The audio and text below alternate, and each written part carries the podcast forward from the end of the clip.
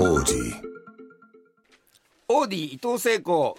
倉本光わらぼぼって急にまあこんなんやるよね。やるじゃん、うん。それでゆ 言って言ってやめてみたら倉本ちゃんが言うかなと思って。言うよそれはもう。職業病やこれは。えー、まああの、はい。前回からこれ2回目なんですけれども。そうですね。えーまあ、我々がどういうその過去を持ってるかってことは、まあ、まあ前回も話してはいはい。もしかしたらものすものすごく長いために、えー今からあのその編集したやつが挟まるかもしれません。あなるほどなるほど。えーさて、えーそんな私たちがお送りする番組ですけれども、はいはい。わらぼっていうのは、うん。笑いのラボでもあるけど、はい。まあ、前前回も言いましたけど、うん。募集のボブでもあるよねと。募集してねはいはい。だつまりあの、いわゆるはがき職人みたいなうん。世界の話になりますけれども、うんうんうん。えーああいうしやっぱり人たちが今どこに行ってるんだろうと、ね。まあみんな上手にその放送作家とかにななっていってていってんのと。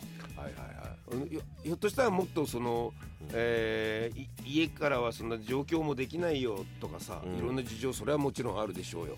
でそのことであの新才能が埋もれていやしませんかと。そうもう埋もらしたくないんですよ。そうなんですよ。才能そうなんです。そしてその自分が才能ないと思ってる人もあああるんやって気づかしたいしね。ああいいですね。うん掘り起こすこともしたいし。そうそうそうそうそうそうなのそうなんですよねでまあこのララジオに詳しいドクター川野がねそうそうそうあの、まあ、放送作家になってもらってるわけだけど、うんそしてそのことをそのことだけが、まあ、僕らの共通認識として、まあ、この番組に関してあった、はいはいはい。そしたらうん「笑いの怪物」っていう映画をどうしても見てくれと。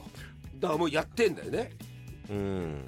だからこれはなや何かのかっていうと、まあ、本当のまあ話なんだけども本当にはがき職人で笑いにもううわーってもう狂った、はいはいはいはえーだけど社会的な能力がない。いうん。だから人に人と会議とかっていうことになるともう途端にも嫌だと、うんうん。だけど彼自身はもう何何秒に1個うん。ずつ、まあ、笑いを考えなきゃいけない。自分の思い詰めた時間があったりとかさ、うんもう青春ですよこれ、はいはい見ました見ました。見ました見ました。あるなーっていうあったなーっていうのかな。でも彼はだから放送作家になりなよって言って、えー誘われたんでしょ？自分の好きなあのラジオのパーソナリティに。そうそうそう。で行ってみたけどもこんなとこなんかって言って、うんそうあの人間関係がそう。無理だってみたいなことで、で構成も書かなきゃいけなかったりさ、そんなことか彼は書きたくないよね、うんそうね、うん。そうそうそう。それで悩んでまあ本当に。まあ今その彼はなんか大阪の方でうん。チラチラやってるみたいな話聞きましたけど、そうそう。なんですよ？この「笑いの怪物」の中ではあの、NHK の、えー携帯大喜利っていうば、まあ、ここの、この番組でだけ俺言うけど今まで黙ってたことだけど、携帯大喜利の第1回目って俺が MC なんだよねそうかもう。うん僕なんかやっぱあれ始められた時に、うん。その前に僕まあ大喜利いろいろやってたじゃないですか、一人ごっつまで行ったわけじゃないですか。うん。一、人でどこまで、うん。あのお題があって、うん。それに、すごかったわけじゃん。そうそうそう角度をつけてどんだけ面白いこと言われるかってことを作ってたのに、うん。知らん間に始まってたわけですよ、あはいはいはい。あれ？なんでこんなんもっとなんかこう声かけてくれよとか、聞いてよとかっていうのを僕だけが思ってたらよかったんだけども、あの松本人志も聞いてなかったみたいでああそうなんだ。切れてましたよ。そこは難しいよね。その生放送で投稿すると、うん、いいのが集まるいいのにが隠れちゃったりしてさそうですね。ザーってくるから。そうそうそうそう。そこのところはでも我々もあのドクター川野と3人で、まあ、あの選んでるからはいはい。見逃さないよ、うん。うん、そうですよね。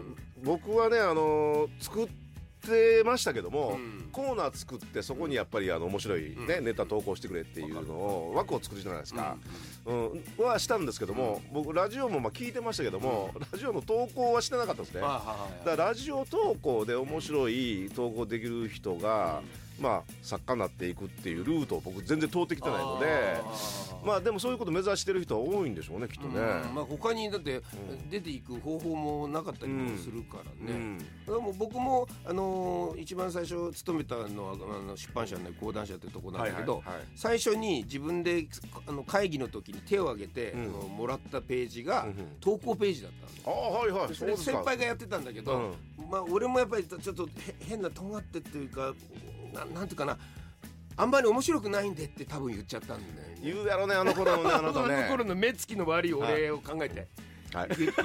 ちょっと面白くないんで僕にやらせてください。ってでで先輩も自分よりはそのあそういえばなんかピン芸とかやってるらしいなって、ええじゃあ伊藤君をわか任すわって言って、3ページかなんかもらって、はいはい。そこに宮沢明夫さんに書いてもらう高橋洋二に書いてもらうナンシー関をが、えーまあ、け消しゴム版画でちょっとこの人いいから使いたいなと思ってたから、でもナンシーに文章を書かせてみたらどうなるだろうってコラムを書いてもらったり、はいはいはいでそこにもう好き放題やってたの。なるほどそんな仕事してたよ最聞初ね。でうん。やっぱりさこのコーナーって面白いもんでさレレベル上げなきゃいけないからさ、うんたまにやっぱこっちも作りが大事なわけですよ、うん。そうねそうそうそうこのぐらいのことを、まあ、ちゅ送ってきてほしいっていうのは、なんとなく作りで俺が作って、うん。彼らライターに渡して、彼らが埋め込んで、はいそこに。でやるのをやってたからはっはもうそういうとこからもう明日の若者たちがうん。巣立つっていうのは実際目を目で見てるからさ、はいはいはいはい。大事だなと思ってるんですよ。そうですよね。うん。だからあのーなんかこうステップアップしていくっていうね、うん。ことがね、うん。なんかまあその笑いの怪物の主人公の土屋君ですか、うん。彼みたいにあのコミュニケーションが下手だからうん。無理だっててやめていくっていうことになるじゃないですか、うんステップアップしたいって考えるから、じゃなくて、やっぱり家でね、うん。面白いの書いて、うん。それに対してもっとこうしたらっていうので別に家にいながら面白いことをどんどんどんどん進化していってくれたらそれでいいんですよ。それでいいんです。よそれでみんなの尊敬を集めるっていうこと、はい。やっぱり笑いをやってる以上何が欲しいって、うん。まあもちろんねあのもモテたいとか、うん。あのお金が欲しいってこともあるかもしれませんけど、うん。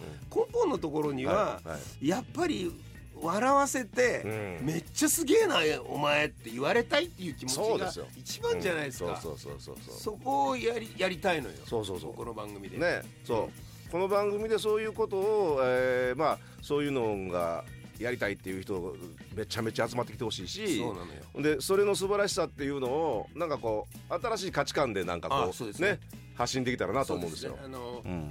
いいいじゃないって言ってあげたいっていうかさ。そうそうそう、ね。あのーやっぱり一般の人たちの面白いのはね本当とんでもとんでもない面白さが潜んでるからそこで広げたいんですよね。そうですもあのよねでも携帯大喜利みたいな感じとか、うんまあ、僕も作ってきたね、うんフリップ大喜利をやるとやっぱり、えー、とやってる人のうん。答えっていうのが正解みたいなことになってちょっとみんな近くなってくるわけよ。はいはいこんなんが面白いんでしょみたいな。だから好きなその、まあ、はがき職人という言い方知りましたけども職人的な面白みが面白いっていうことに行き過ぎててうんとんでもないなんじゃこれみたいなのが出てきにくくなるんですよね。そういう、あの、恐れもあるんでそ,、の辺もねちゃんとそう。見ながらいきたいなと思って。だからさっき言ったようなそのあ作りこっちからの作りっていうのが大事なのは、そう固まってきた時に違うのぶち込んどくこんなもありなんやってことね。そうそうそうそうそうだから「作りです」って言っても読んでもいいと思うんだそうそうそうそうそう。こっちからの俺たちからのその、発信だから。そうそうそう。こんなパターンもありやでこれおもろいやろっていうね、そう。いうような感じに。あとは一応わらぼって言ってるけど、うん。俺は心がねわらわらすればいいと思うからいいね。じゃあじゃあに産業でものすごいこれは考え感慨深いわーとか ってそうそう。そういうのもつい泣い泣いちゃうやつでもいいと思う。いいねいいねいいね。うん。すごいやつ。そうそうそうそうありもしないいい話を書いて送ってくるっていうのはいいことだと思うねいいね。まあ作家としては。そうそうそうそう、うん心を動かしてほしいわけだそうそうですそうですそうそうそうそうですうん